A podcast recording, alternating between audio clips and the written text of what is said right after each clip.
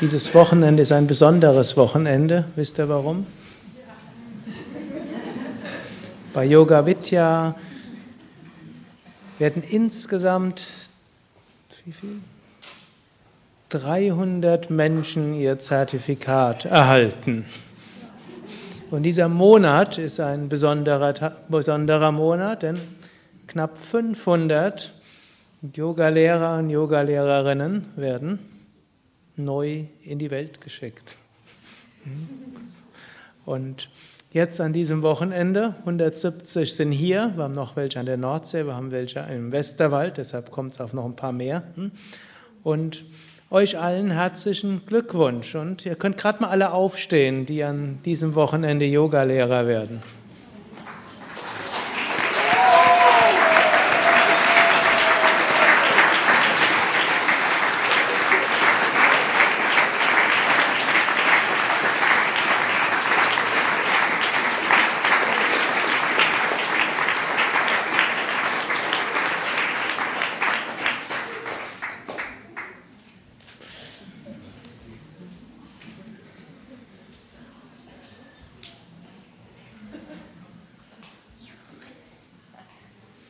Manchmal werde ich gefragt, warum bildet Yoga Vidya so viele Yogalehrer aus? Hm? Letztes alles ist relativ. Ich habe dann vor kurzem im Interview gesagt, solange es mehr Ärzte gibt als Yogalehrer, stimmen die Relationen nicht.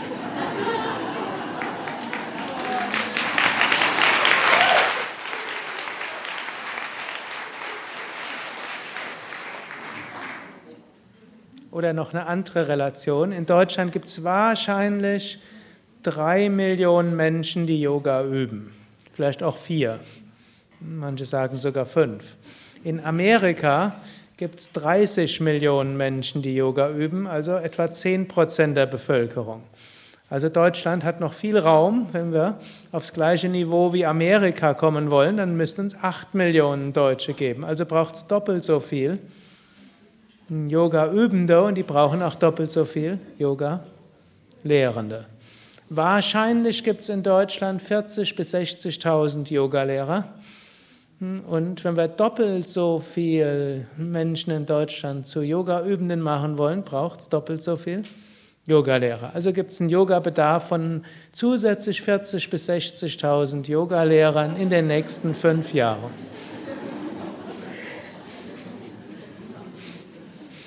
Gut, Yoga Vidya hat bisher etwas über 8000 Yogalehrer ausgebildet. Hm. Gut, und dann werden wir das vermutlich in den nächsten fünf, sechs Jahren nochmal machen und dann hoffe ich, dass die anderen dann die restlichen 30.000 ausbilden. Also noch viel Raum für viele Menschen. Und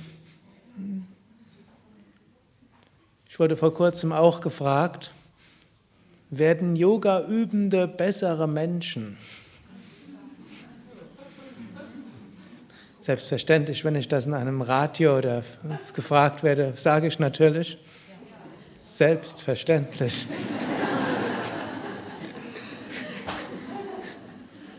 Aber hm, was sind bessere Menschen? Irgendwo eigentlich in den Kategorien besser und schlechter zu denken, ist irgendwo komisch. Hm? Hm? Deshalb bessere Menschen. Hm? Letztlich, Yogis sagen, du bist das unsterbliche Selbst der Atman und wir sind alle Kinder des gleichen Kosmoses und wir sind alle Kinder der gleichen Erde. Aber wir können doch sagen, Yoga kann doch eine Menge bewirken. Menschen, die Yoga üben, hm, sind etwas gesünder. Menschen, die Yoga üben, haben mehr Energie. Menschen, die Yoga üben, sind häufig idealistischer als andere und häufig werden sie auch durch die Yoga-Übung idealistischer. Viele äußeren Zwänge fallen vielleicht etwas weg, viele äußere Anpassungen an Dinge, hm, die einem eigentlich nicht liegen und die nicht so ganz richtig sind, fallen vielleicht auch weg und man bekommt die Kraft, Dinge zu verändern, die man vielleicht vorher nicht verändern wollte. Darüber hinaus bekommt man auch ein Einfühlungsvermögen. Und all das kann sehr positiv sein. Ich glaube, vor kurzem bin ich auf diese Fragen angesprochen von irgendeiner Wirtschaftszeitschrift. Die wollte dann so ein bisschen wissen, was kann Yoga tun für die Unternehmen? Wird ein Mitarbeiter, der Yoga übt, ein besserer Mitarbeiter? Das ist eine gute Frage. Und selbstverständlich habe ich geantwortet, ja. Aber als ehrlicher Mensch habe ich auch noch was dahinterher geschoben. Also zum einen, jemand, der Yoga übt, wird ein besserer Mitarbeiter. Zum einen, einfach weil er dann mit Stress besser umgehen kann und weil er mehr Energie hat. Zum zweiten, weil er ja, Zugang findet zu seiner Kreativität. Menschen, die Yoga üben, kriegen mehr Ideen und auch dazu haben sie mehr Energie, die auch diese Ideen auch irgendwo vorzustellen und letztlich dann auch anschließend umzusetzen. Yoga-Übende haben auch ein größeres Einfühlungsvermögen. Sie können also ein bisschen mehr spüren, was die Menschen um sie herum vielleicht denken und fühlen und nehmen vielleicht ein bisschen mehr Rücksicht darauf. Es gibt aber noch einen kleinen Haken dabei, weshalb man das nicht ganz so bedingungslos sagen kann. Und einige lächeln. Ne? Ja. Menschen, die Yoga üben, haben auch so ein bisschen mehr ein Gefühl, was so ihnen irgendwo liegt oder auch nicht liegt und was okay ist und nicht okay ist. Und wenn eine Firma zum Beispiel Strukturen hat, die nicht gesund sind oder die nicht gut sind, dann werden die Mitarbeiter sich entweder dagegen wehren oder, oder gehen. Hm? Also einfach nur Yoga-Kurse anzubieten, wird in Firmen, die keine guten Strukturen haben, nicht unbedingt hm, nur positiv sein. Ich hoffe, ich ruiniere jetzt nicht unsere Business-Yoga-Lehrerausbildung hier. Aber ich glaube nicht, denn die Firmen, die Yoga anbieten, sind ja normalerweise auch Firmen, die ansonsten sich eher bemühen ums Wohl ihrer Mitarbeiter. Und es ist dann ein Element und dann werden die Menschen selbstbewusster und sie werden aktiver und sie tun einiges Gutes dann, um auch die Firma voranzubringen. Müsste man alles noch empirisch untersuchen. Das sind äh, so einige Beobachtungen, die Menschen gemacht haben, die in Firmen Yoga unterrichten. Übrigens in Analogie auch, es gibt ja jetzt inzwischen schon eine sehr, eine sehr gute Forschung über Kinder-Yoga. Dort hat man auch zum Beispiel festgestellt, dass Kinder, die Yoga üben, die haben weniger Stress, die leiden weniger unter ADS, ADHS. Nach einer Studie, drei Viertel der Kinder, die Ritalin bekommen, bräuchten die nicht zu bekommen, wenn regelmäßiger Yoga-Unterricht angeboten würde. Und natürlich die Yogalehrer mit diesen ADS-Kindern dann auch umgehen könnten, was auch nicht so ganz einfach ist. Mhm. Dürft euch nicht vorstellen, Kinder-Yoga zu unterrichten ist einfach viel schöner als Erwachsenen-Yoga, denn die Kinder lächeln die ganze Zeit. Mhm. Sicher süß, wenn die alle da liegen und lächeln.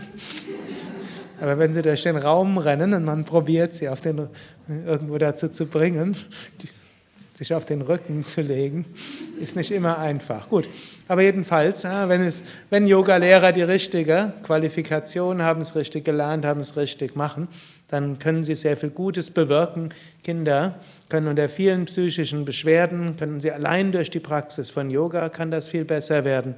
Sie können gesünder werden, weniger Rückenprobleme haben, mit Stress besser umgehen, alle psychosomatischen Beschwerden werden weniger, aber die Kinder werden nicht bequemer. Also jetzt vorzustellen, dass dann eine Bande von Rabauken jetzt nur noch ruhig wird, wird nicht so sein. Die werden die, Yoga, die werden die Lehrer mehr fordern, werden einen langweiligen Unterricht nicht dulden. Die werden vielleicht weniger stören, aber sie werden bewusster sagen, was sie wollen. Mindestens gibt es da so empirische Studien, die das nahelegen. So eine Klasse, so eine der Studien, ich habe inzwischen auch neuere kennengelernt, wo das auch die gleiche Ergebnis rauskam. So eine, war so eine Klasse, wo vier Parallelklassen gab. Eine haben vier Jahre lang Yoga gemacht und dann haben die etwa die doppelte Menge an Gymnasium-Empfehlungen gekriegt wie die Parallelklassen von ihren Lehrern, was bemerkenswert ist. Ich kann so sagen, hm, schon eine sehr bemerkenswerte Sache. Vielleicht wäre regelmäßiger Yoga-Unterricht die effektivste Maßnahme, um Deutschland in der PISA-Vergleich nach oben zu bringen. Aber vielleicht kopieren es dann die anderen, aber das glaube ich wäre alles nur gut. Aber das Zweite war aber auch, die Lehrer haben ihre Klassen durchaus als anstrengend empfunden, weil sie ihnen sehr viel gefordert wurden. Sie haben nicht gesagt, das war ihre einfachste Klasse. Also, auch, also nicht die Yoga-Lehrer, sondern die normalen. Gut, also Yoga kann also eine Menge bewirken und kann damit auch letztlich viel bewirken, dass die Gesellschaft als Ganzes sich in eine positive Richtung entwickelt. Menschen, die Selbstbewusstsein, Energies haben, idealistisch sind, ist etwas ne, natürlich, was einer Gesellschaft gut tut, die sich in andere hineinversetzen können und ihre eigenen Spannungen vielleicht nicht unbedingt in anderen bekämpfen. Es gibt manchmal noch eine zweite Sache, die ich feststelle bei Leuten, die Yoga üben.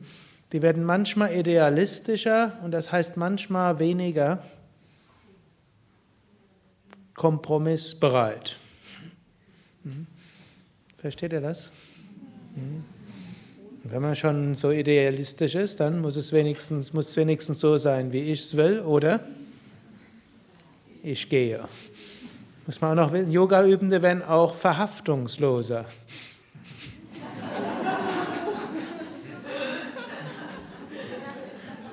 Das sind alles so Sachen, die nicht nur positiv sind. Will ich hier auch offen bekennen. Deshalb durchaus mein Appell auch, in allem Idealismus, die Welt besteht letztlich auch aus Kompromissen. Aus was, was, was habe ich da gehört? Verpflichtungen. Und die Welt besteht auch aus Verpflichtungen. Auch das. Hm? Natürlich nicht nur aus Verpflichtungen, hm? aber auch. Und das gilt es auch ernst zu nehmen und das ist auch etwas, was im Yoga eine Rolle spielt. Nur gerade das Hatha-Yoga, vielleicht insbesondere so, wie wir es bei Yoga Vidya unterrichten, wenn wir sagen, höre auf dich selbst, spüre in dich, du selbst bist der beste Yogalehrer. Wir sind ja gegen die sogenannte Scheingenauigkeit, wie ich es gerne nenne, oder die äußere Genauigkeit, wo Menschen dann gesagt wird, der große C muss so sein und der Handinnenballen sowieso und die Gesäßmuskeln müssen nach unten und außen 20 Grad sich drehen. Ich fantasiere hier nicht zusammen, das habe ich schon in Yogastunden gehört, die ich genommen habe. Sondern hm, wir sagen mehr, man muss halt wissen, worauf kommt es in der Yoga-Stellung drauf an. Zum Beispiel in der Cobra, es kommt darauf an, obere Rückenmuskeln sollen angespannt werden, unterer Rücken muss sich entspannt anfühlen, der Nacken muss sich angenehm anfühlen. Wir wollen ein Gefühl im Herzen haben, ein Gefühl der Ausdehnung und der Weite und der Leichtigkeit und irgendwo noch was nach oben mitspüren. Und solange das da ist, muss man jetzt feststellen, wie ist die richtige Cobra. Hm? Entweder hm, Finger zusammen oder leicht auseinander, hm?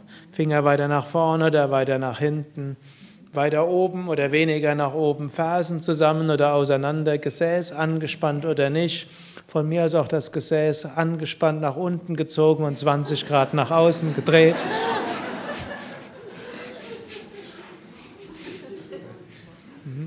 Nur man muss wissen, hm? und das ist unser Ansatz, ist, man spürt von innen heraus und man stellt fest, was am besten ist. Wenn man zum Beispiel feststellt, der Kopfstand taugt nichts für einen, was macht man dann? Macht man halt den Skorpion.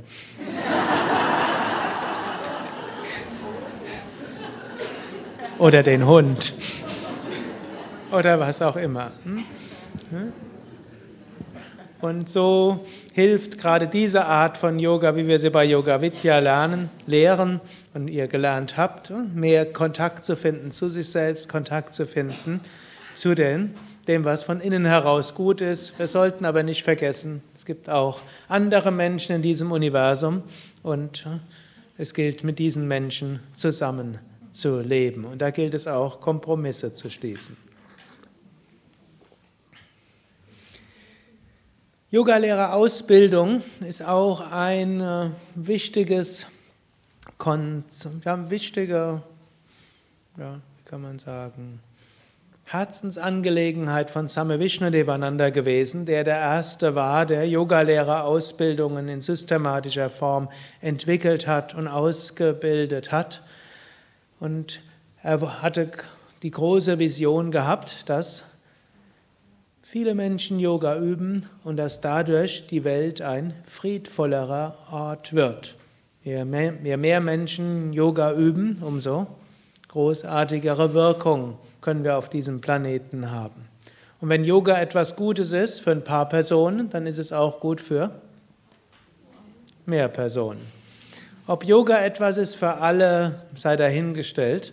Das Motto von Swami Shivananda war auch Einheit in Verschiedenheit. Und es wäre jetzt vermessen zu sagen, dass nur Yoga gut ist.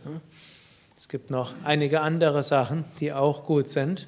Und ob Yoga jemals die Mehrheit macht, weiß ich nicht, aber vielleicht. Also es, inzwischen haben die Inder auch Hatha Yoga wiederentdeckt. Also vor, vor 20 Jahren sah es so aus, als ob Amerika das Hochland des Yoga ist und Europa so langsam nachtuckert und die Inder es weitestgehend vergessen haben. Aber in den letzten 20 Jahren gab es da so eine riesen, wie können wir sagen, fast eine Revolution, wo sehr viele indische Bundesstaaten führen Yoga ins Teil des Schulunterrichts ein. Es gibt einen Yogameister, der ist fast so eine Art Popstar geworden. Wenn der im Fernsehen erscheint, dann machen 100 Millionen Inder Hatha-Yoga zu Hause. Ich weiß nicht, ob die Zahl was übertrieben ist, aber das habe ich vor kurzem gelesen. 100 Millionen gleichzeitig hm, sitzen vom Fernseher und hm, gehen in die Vorwärtsbeuge. Ich kann mich noch erinnern an das Jahr 2004, da haben wir noch gedacht, wir können den Weltrekord in Massen-Yoga aufstellen mit 1000 Menschen. Der stand auch bis kurz vorher auf irgendwie 500 Menschen, die gleichzeitig Yoga gemacht haben. Dummerweise haben irgendwo, hm, wir wollten so ins Guinness-Buch der Rekorde reinkommen, hm, ein paar Monate vorher gab es so eine indische Yogastunde mit 20.000 Leuten. Und da wusste ich, oh, das kriegen wir hier nicht hin. Und inzwischen gibt es ganze Cricket-Stadien, die dort mit Yoga-Übenden gefüllt sind. Bei, bei uns, wenn es ja Fußballstadien ist, es Cricket oder was der indische Volkssport? Cricket von den Engländern übernommen. Gut, und auch in China gibt es immer mehr Menschen, die Yoga üben. In Hongkong soll es die größten Yoga-Studios weltweit geben, wo dann mehrere hundert Menschen gleichzeitig Yoga üben, sagte mir jemand. Und in Tokio ähnlich. Also es wird irgendwo eine weltumspannende Bewegung. Und irgendwann vor kurzem sagte mir jemand, er hätte gerade einen Krimi gesehen und da wäre der Mörder, er wäre Yoga-Übende gewesen, das Mordopfer auch. Der Mörder hätte, glaube ich, Ashtanga geübt und das Mordopfer irgendwas anderes. Das heißt, es ist so weit, dass in einem Krimi sogar die Yoga-Art genannt wird. Und dass das offensichtlich manchen Leuten schon einiges sagt. Also es ist, eine ganze, ist schon ein gutes Stück weitergegangen. Und manchmal werde ich auch gefragt, ist das so gut, dass Yoga so, so, so eigenartig zum Teil wird? Es gibt ja inzwischen alles Mögliche. Es gibt Power Yoga, Flow Yoga, Yoga Hot Yoga. Was gibt es noch? Hm?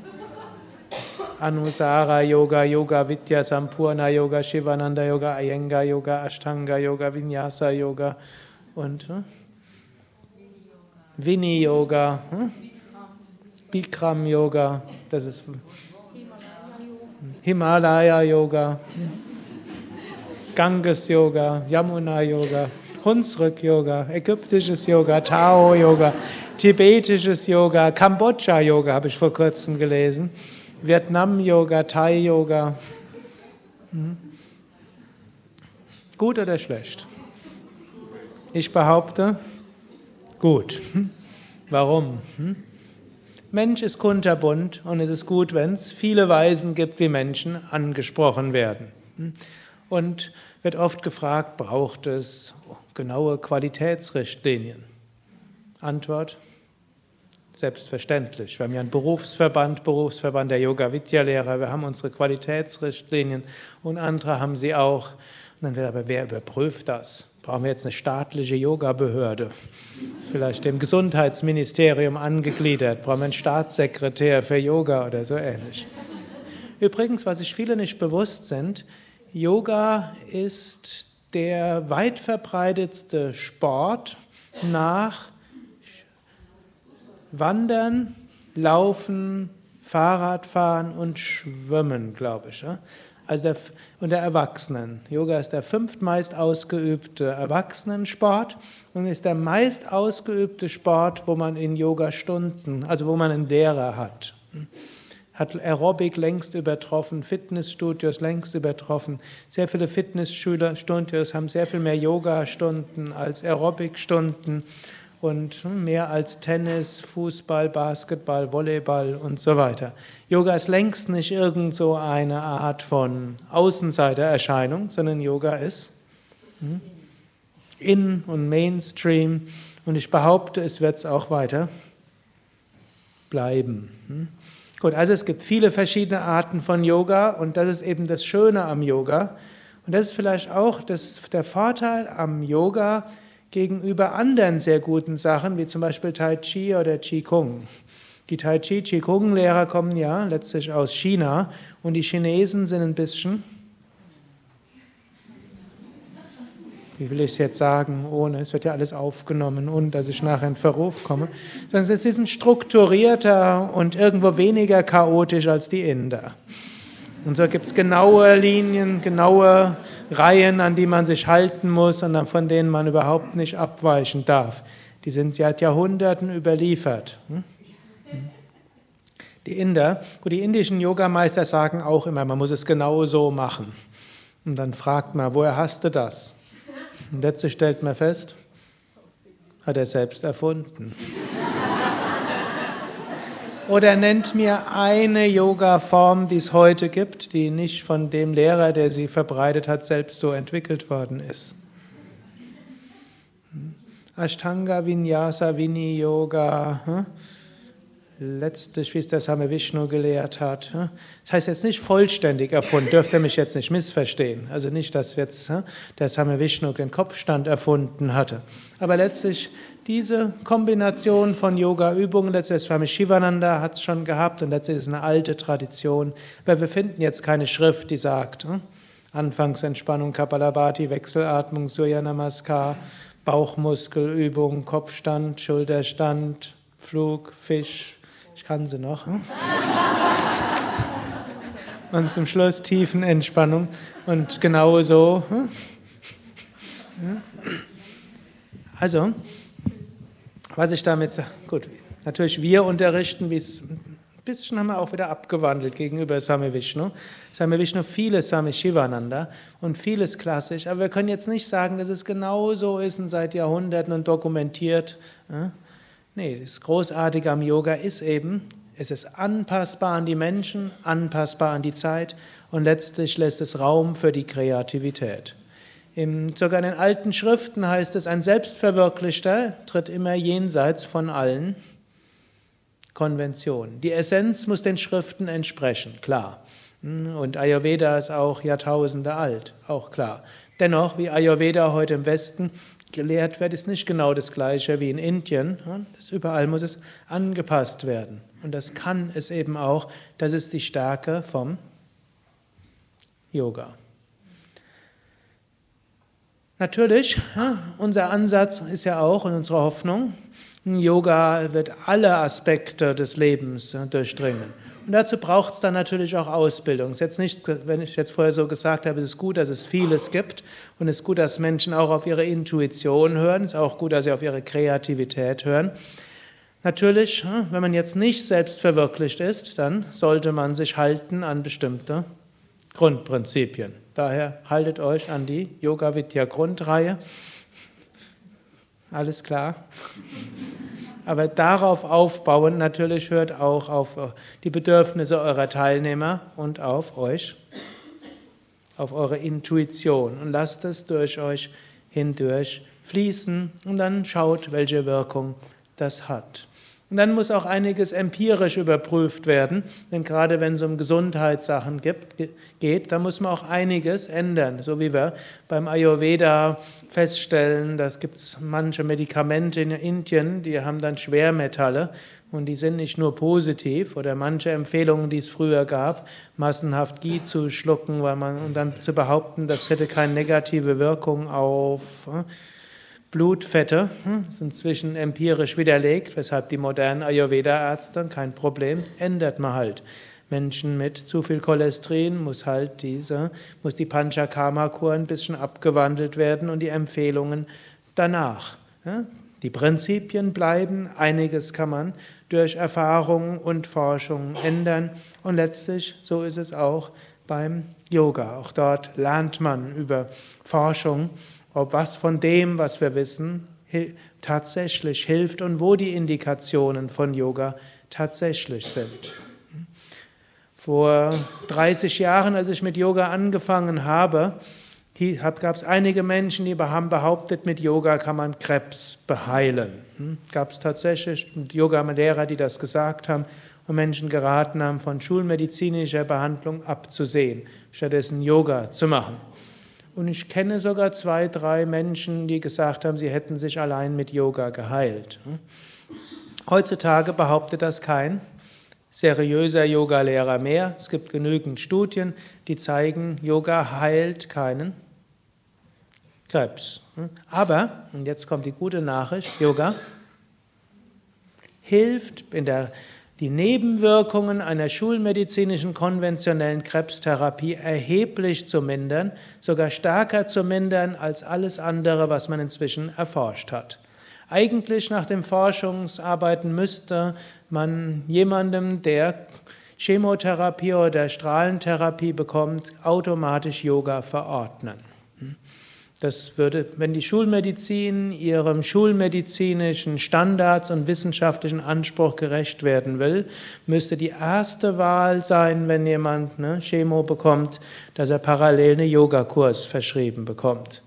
Und eine Kasse müsste sowas auch bezahlen, kostet nicht viel. Gut, das sind noch Sachen, die, also im Verhältnis zu was eine Chemo kostet. Ne. Also das sind Sachen, wo noch viel Arbeit zu leisten ist, dass die Medizin hm, ihre wissenschaftlichen Anspruch gerecht wird und ihre empirischen Forschungen dann auch umsetzt.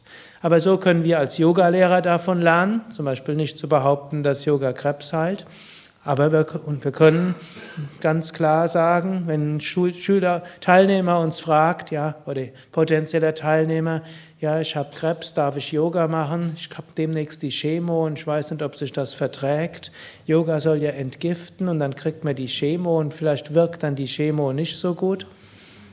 Was können wir klar sagen? Hm? Gibt nichts Besseres, als was du machen kannst. Es gibt sogar eine Studie, die sagt, Menschen, auch die Wirkung der Chemotherapie wird verbessert, wenn man Yoga übt. Und Mahashakti kennt sich da vielleicht ein bisschen mehr aus. Ich habe die Originalstudie nicht gelesen. Hm. Aber eines ist klar, als ne, begleitend und nebenwirkungsmildernd, da ist die Studienlage eindeutig. Gut, so können wir lernen, so können wir ausbilden und so können sich auch Yogalehrer spezialisieren. Das ist ja auch etwas, was wir bei Yoga Vidya machen. Wenn wir hoffen, dass Yoga alle Aspekte des Lebens befruchten kann und überall in der Gesellschaft sein kann, dann braucht es auch Menschen, die dort lernen, das zu machen. Es muss nicht jeder die gleichen Lernfehler machen wie diejenigen, die es entwickelt haben. So gibt es inzwischen etablierte Sachen für Yogatherapie.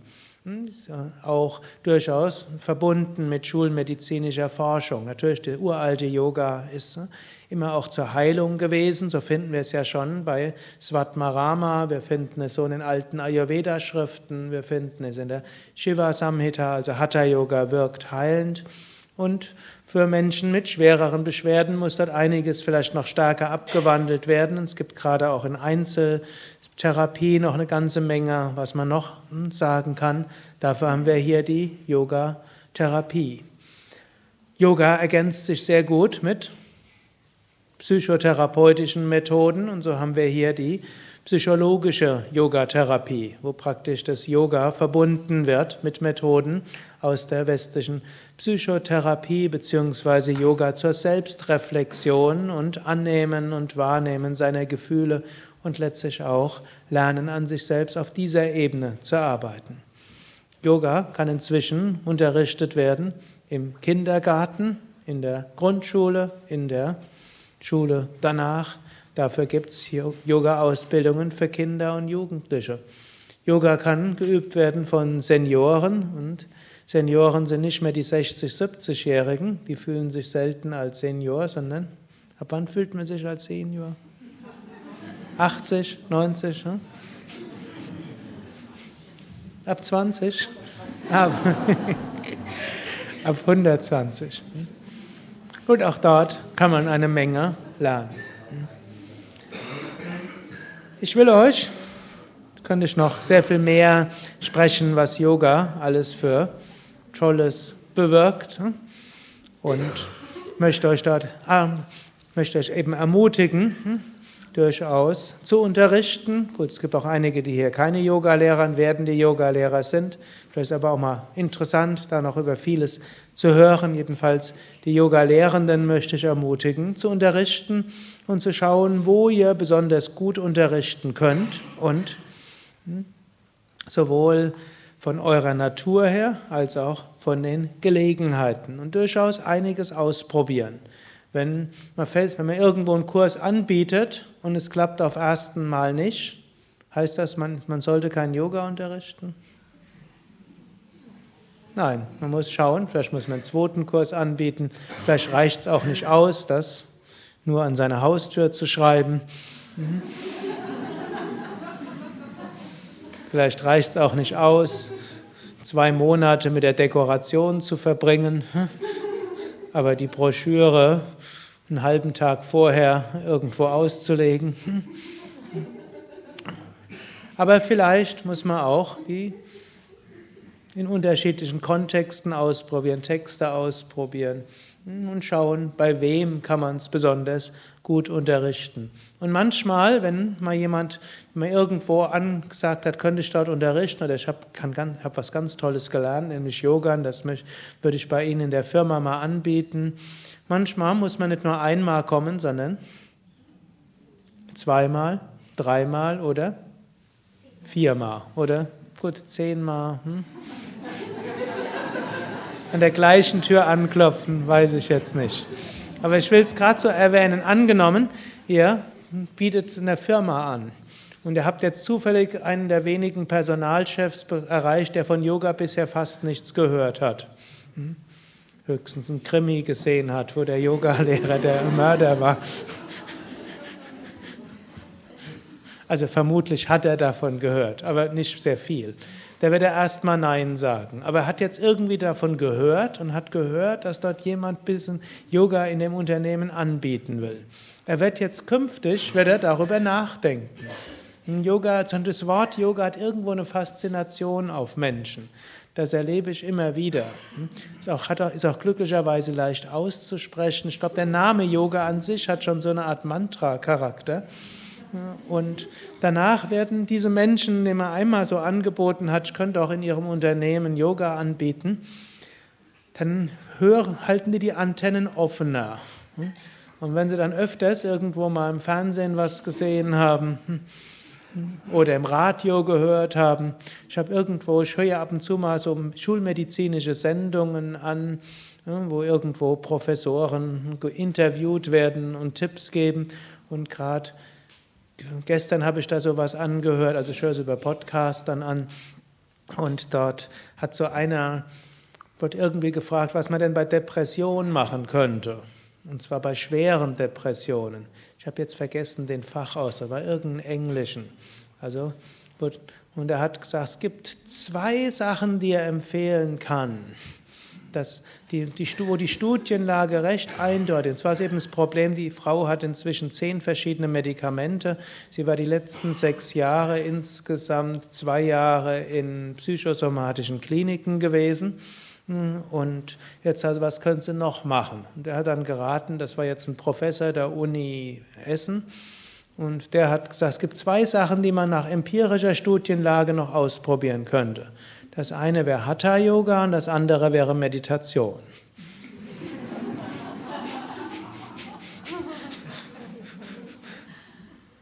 Da muss ich dazu sagen, jahrzehntelang haben Yogalehrer gesagt, bei schweren Depressionen sollte man lieber kein Yoga machen. Das, wer weiß, ob man dann irgendwie in der tiefen Entspannung in irgend so ein depressives Loch hineinfällt.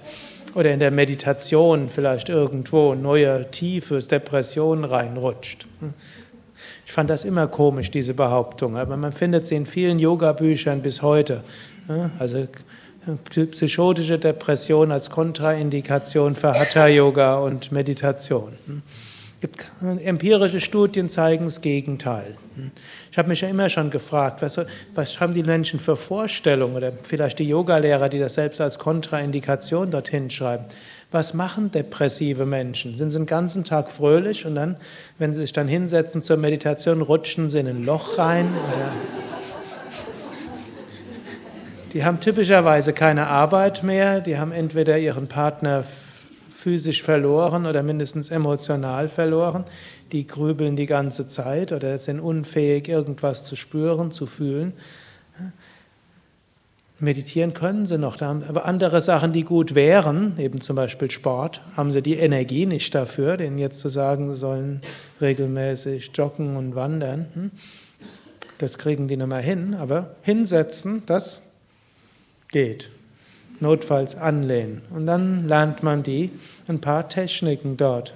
Oder auch sanfte Yoga-Übungen geht auch. Ist nicht so anstrengend. Lässt man vielleicht Sonnengebet erstmal weg, wenn physisch keine Energie da ist. Hm?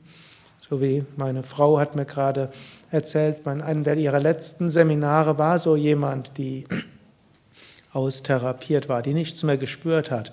Eine Woche eines Yoga-Seminars, erstmals hätte sie wieder Gefühle gespürt. Erstmal seit zehn Jahren hätte sie erstmals ein Gefühl im Herzen wieder gespürt. Zwei Jahre hm, psychosomatische Klinikaufenthalte hm, haben das nicht bewirkt. Eine Woche Yoga hat es bewirkt. Hm. Gut, über solche Sachen werden auch Personalchefs, ihr erinnert euch noch, das war jetzt nur ein Ausbau der Anekdote, über solche Sachen werden die auch mal stoßen, wenn die irgendwo was lesen oder was hören oder Fernseh gucken oder im Internet surfen. Deshalb, wenn ihr einmal was gesagt habt, geht davon aus, dass der Mensch sich damit beschäftigt. Und wenn er irgendeine Antenne hat, kann man das ein paar Wochen oder Monate später wieder machen. Das haben wir auch gerade vor kurzem so einige erzählt, dass sie vor dem Jahr oder vor zwei Jahren schon mal in der Schule Yoga unterrichten wollten. Schullehrer, der Schulleitung gesagt, keinesfalls. Und jetzt irgendwo nochmal, so einfach nochmal angeboten und gesagt, ja, Seitdem Sie das gesagt haben, habe ich darüber nachgedacht. Das heißt, er hat zwei Jahre lang, obgleich er gleich von vornherein abgelehnt hat, zwei Jahre lang hat er dann darüber nachgedacht. Manche Menschen brauchen ihre Zeit. Hm. Gut, und was wir natürlich auch immer beim Yoga wissen können, Yoga ist nicht nur gut für die Gesundheit, nicht nur gut für Energie, nicht nur gut dafür, dass Menschen sich mehr spüren, nicht nur gut, dass Menschen mehr Kraft haben, das umzusetzen, was sie umsetzen wollen, nicht nur gut dafür, dass Menschen hm, besseres Einfühlungsvermögen zueinander bekommen, Zugang finden zu ihren eigenen Gefühlen, den Gefühlen der anderen, hm, sondern Yoga hilft auch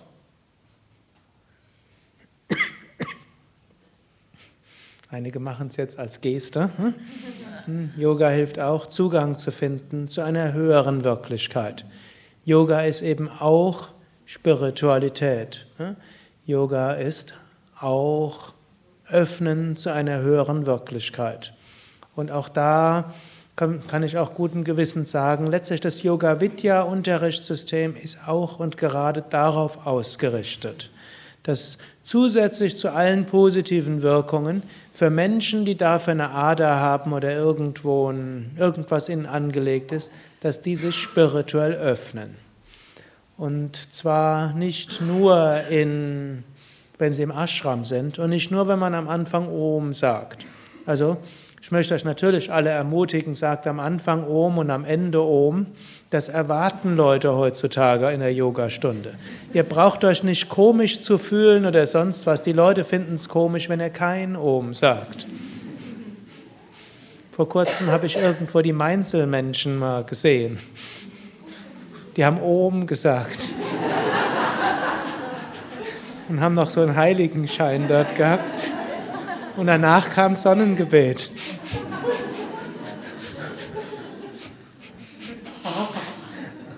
Aber auch wenn man in einem Kontext ist, wo vielleicht das Om nicht geht. Hm?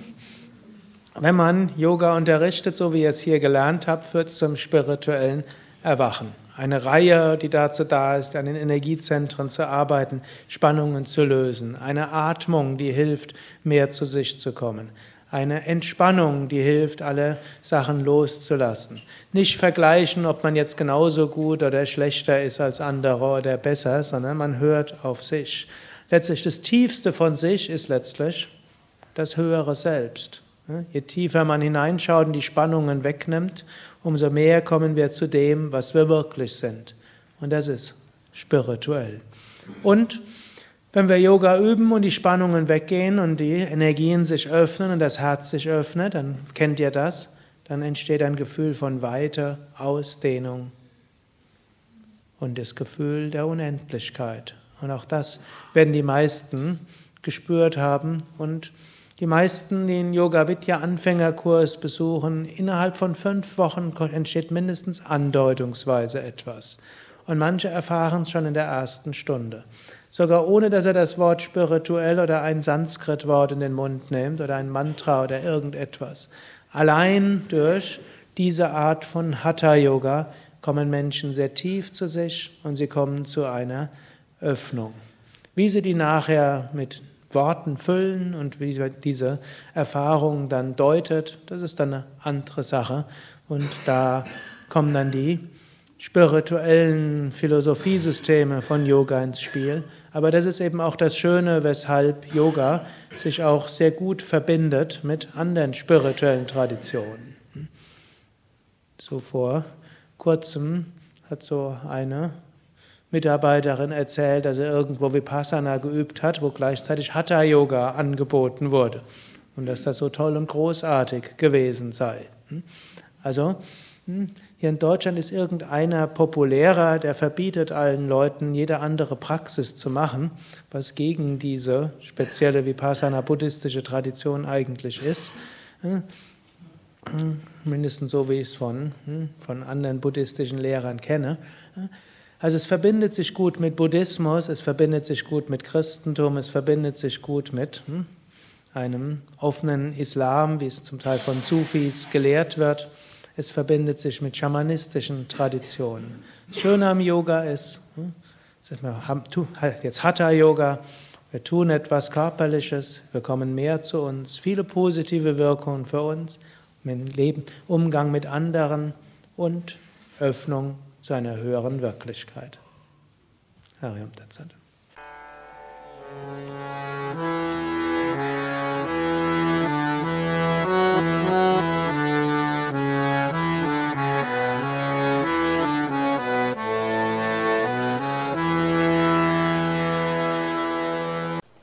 Dies war also die aktuelle Ausgabe des Yoga Vidya Satsang Podcasts, präsentiert von www.yoga-vidya.de